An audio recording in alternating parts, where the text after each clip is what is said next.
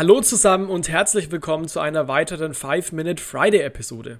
Heute geht es um Tether, wohl eine der bekanntesten, populärsten, aber auch kontroversesten Kryptowährungen.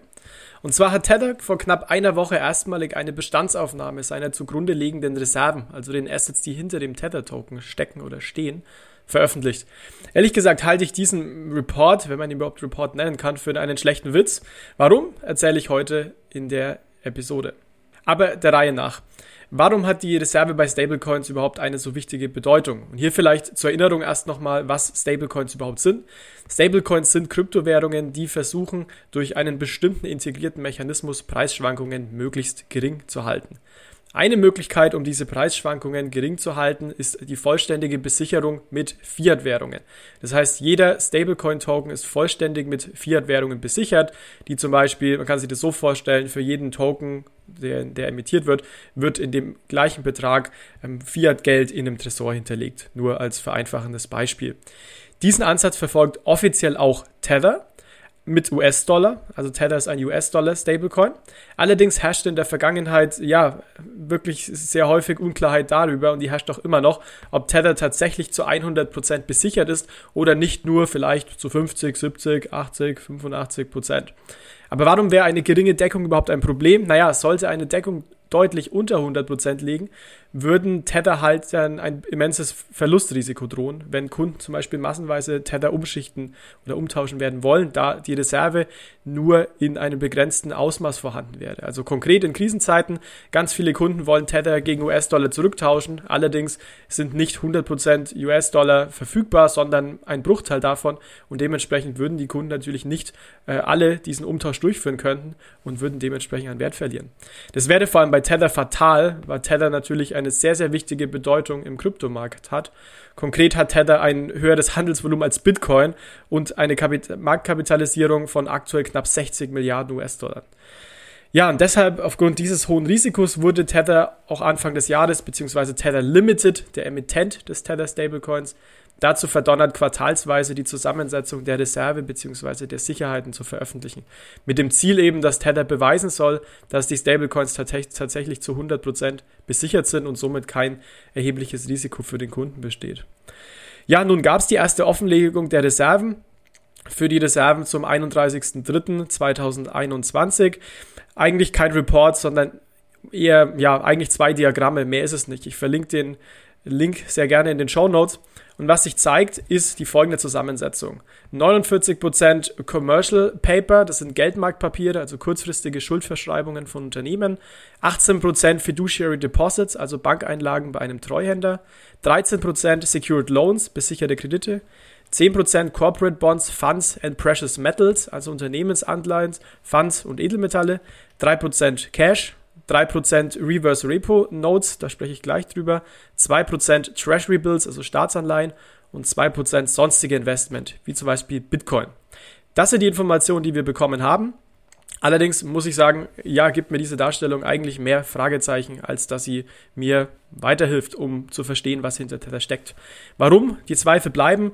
Wenn man die einzelnen Kategorien durchgeht, Commercial Paper machen fast 50% aus. Allerdings ist unklar, wer ist der Emittent, welches Risiko steckt dahinter. Es wurde auch kein Rating kommuniziert. Das heißt, wenn ja die Commercial Paper ein sehr gutes Rating hätten, dann könnte das tatsächlich quasi fast risikolos sein und dementsprechend wirklich eine sehr, sehr solide Besicherung. Da wir das Rating allerdings nicht wissen, kann da alles dahinter stecken. Ähm, es kann auch sehr, sehr riskant sein oder auch nicht, wir wissen es nicht. Aber die Commercial Paper machen, wie gesagt, fast 50 Prozent der Reserve aus. Das heißt, mehr als 20 Milliarden US-Dollar. Und ja, dementsprechend aufgrund dieser Intransparenz hier unklar da Aussagen drüber zu treffen. Zweite Klasse Fiduciary Deposits, also Einlagen beim Treuhänder. Man weiß, das Geld wird irgendwo verwahrt, aber es ist unklar wo, bei welcher Bank, liegt es überhaupt bei einer Bank. Die Informationen werden nicht deutlich. Besicherte Kredite, es sind Details unklar. Wer sind die Kreditnehmer? Welche Besicherung erfolgte? Auch hierzu erfahren wir nichts. Corporate Bonds, Funds und Precious Metals ist auch keine Standardkategorie der Buchhaltung. Ich frage mich zum Beispiel, was in dem, in dem Zusammenhang Funds sind. Es kann alles und nichts sein.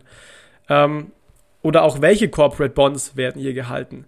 Sehr spannend finde ich auch die Reverse Repo Rates. Warum? Ein Repo ist erstmal ein Repurchase Agreement. Das heißt, ich verkaufe ein Wertpapier und verpflichte mich, dass ich es zu einem bestimmten Kurs später zurückkaufe.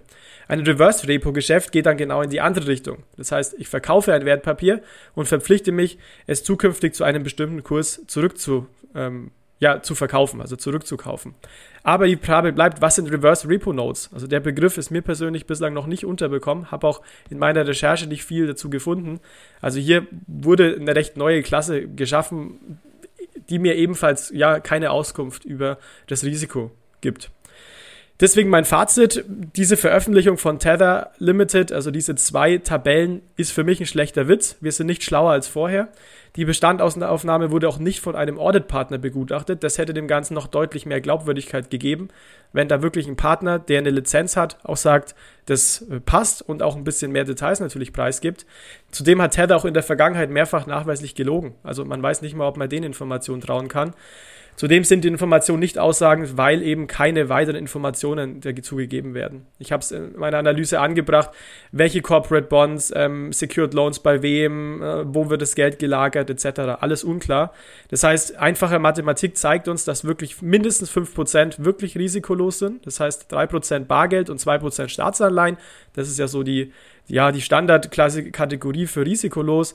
Natürlich sind nicht die restlichen 95% risikoreich. Das ist auch klar. Aber wir wissen einfach nicht mehr. Das könnten 40% sein, die geringes Risiko haben, 50, 80, 90, vielleicht auch 95. Aber die Intransparenz bleibt.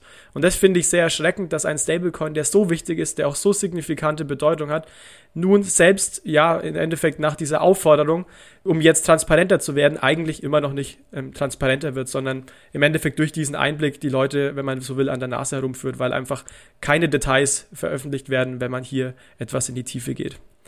Ja, dementsprechend, äh, mich würde auch sehr interessieren, was ihr davon haltet. Also kommentiert den Beitrag. Ähm, gerne würde mich tatsächlich sehr, sehr interessieren. Wenn euch der Podcast gefällt, hinterlasst uns gerne einen Like oder abonniert uns auf YouTube. Das war's für heute. Ich wünsche euch ein schönes Wochenende und bis zum nächsten Mal. Macht's gut. Ciao, ciao.